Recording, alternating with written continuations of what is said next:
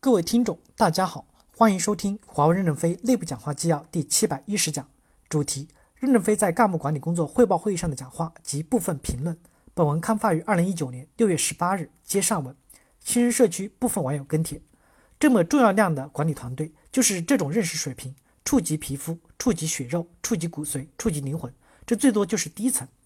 一全年干部不合格，调整至少十人，从战功中破格提拔和岗位职级上升提拔至少五人。把公司给的调整比例这个目标值说一下，有意义吗？为何不能更多？为何不能更少？提拔和岗位职级上升提拔也是至少五人。你们不怕滥竽充数，不怕激励人数不够？难道不是基于真正在战场规则、战斗现场识别、实事求是的确定吗？二，HR 每月例行的抽查和反向调查地区部的干部、支撑代表处的情况。发现异常，第一次提醒，第二次记录关键事件后纳入第一条不合格调整参考，好吗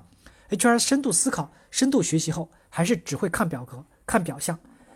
一直在强调 HR 要科学管理，更要艺术管理。深刻学习后，还是只会管现象。HR 去过多少客户现场，打过几个项目，和多少客户经理、产品经理、交付经理结对过，在战场上了解过战斗人员，从而识别优秀，去除平庸。如果成为一种运动，又缺少监管的话，对组织可能起不到想要的作用，反起还起反作用。如我地的整风运动、四清运动和文化 DGM 等，尤其是文化 DGM，会存在一些重要的问题：一、执行严重走样，走样的原因可能是不真正的理解意图，或者浑水摸鱼，或者存在私心等等；二、执行的泛化和不必要的蔓延，现在有些绩效很不错的同事都在担心会不会被波及，甚至被误伤等，就是一种表象。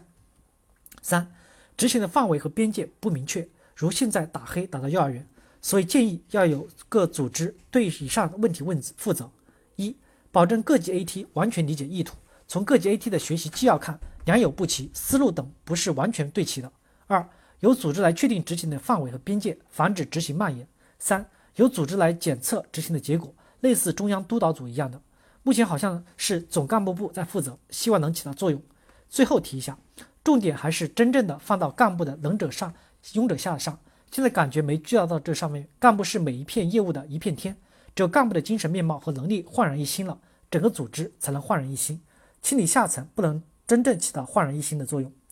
不能让专家岗位成为不合格干部的避风港，不管吃；同时不能让专家岗位成为不愿意流动的干部的避风港，不管吃。一个近期热点的问题就是年龄大要退休不续签合同的问题。我认为这种观点本身就是平庸的观点。应该让那些平庸的人不续签，无论老少什么级别的人，要干相应难度的事情，干出相应的成果。我们的组织既要自古英雄出少年的模式，同时有些重要的场合、复杂的事件，也确实需要姜还是老子辣的模式。有些事情不是光靠冲劲就能搞定的，而需要岁月的磨砺和长期的积累经验，才能处置得得当。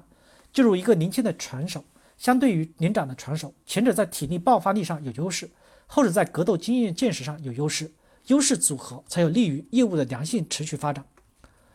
五级以上的认证结合考军长这个措施好，避免认证最后拼脸熟和人脉，但一定要让围观的群众接入。群众往往问的问题更挑战和尖锐，反而能看出专家有没有水平。最近相信各 AT 都紧锣密鼓的召集讨论，输出心得，当然也可能有安排给 AT 扩展人员给出初稿。希望我们可以把可衡量的目标管理起来，定期审视效果。否则对不起大家付出这么多工作量的讨论、咬文嚼字的总结以及网友的拜读了。如果是这样，公司可以做一个公示平台，全公司公开，各部门现在的 AT 和干部成员有哪些，年底或者半年再公示一次，淘汰多少干部，提升多少干部，一下子就一目了然了。叫监管专家是不是干活了，别整成了一堆挂着专家名号的管理者，那就麻烦了。还是把基层内成狗，输出质量还不高。管理者去搞个专家的任职的，要监督起来，要承担起专家的职责。哪个项目是你打的，哪个编码是你写的，哪个用力是你执行的、设计的，要干活，不能空挂个专家头衔，站在边上瞎指挥，这要不得的。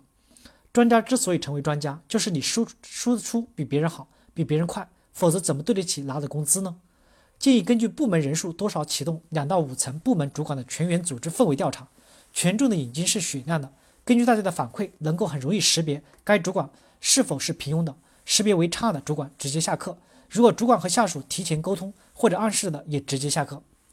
公司主管的调动不透明，华为所有的主管调动与空缺都是黑箱操作，通过主管私下询问或者个人关系的方式来寻找。一、能否将主管的调动与职位的空缺透明化，比如人才市场等方式，让有能力的员工也可以自荐，扩大人才的来源。二、将选拔出来的主管岗位、候选人、面试的流程，通过视频录制的方式存到到存档放到网上，大家可以随意的观看、评论，通过透明的方式防止黑箱操作。感谢大家的收听，敬请期待下一讲内容。